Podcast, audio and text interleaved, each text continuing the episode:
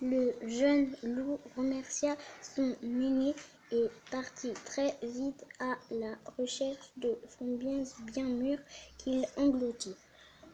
Puis il s'allongea sur une ruche, la gueule ouverte, et patienta.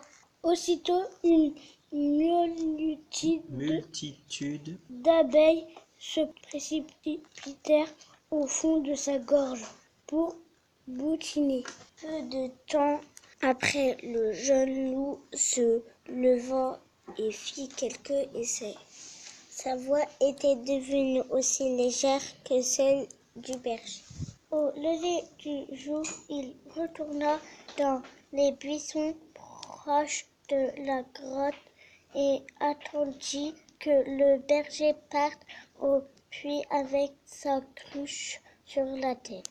Le jeune loup frappa à la porte de la grotte, puis il prononça la phrase magique. sur la tête, c'est moi, Akli, votre berger. C'est bien la voix de notre berger, se dirent les quatre agnelets.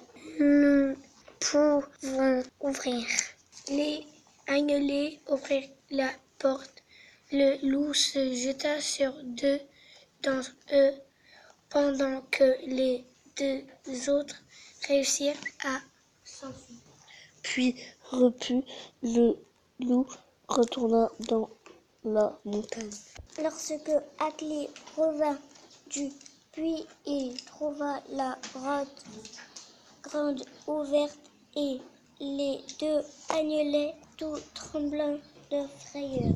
Malheur, le loup est passé par là. Que va dire mon père et que vont, que vont penser les de moi, les autres jeunes bergers?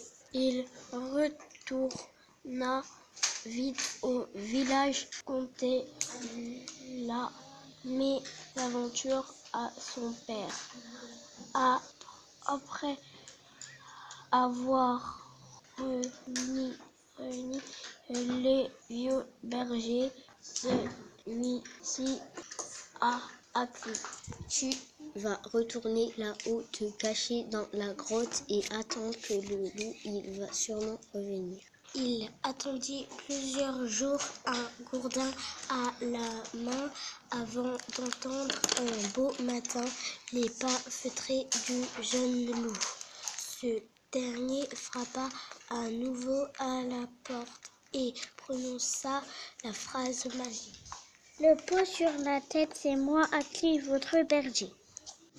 À ces mots, la porte s'entr'ouvrit. Ces deux agnelets me feront un excellent repas. se dit le jeune loup qui sentait odeur alléchante. Affamé, la gueule grande ouverte, il bondit sur la proie et Atli lui asséna des coups de gourdin si forts que le jeune loup s'enfuit, hurlant de peur et de douleur. Et c'est ainsi qu'autour du feu, les jeunes bergers aiment raconter cette aventure quand ils entendent des hurlements de loups dans la montagne.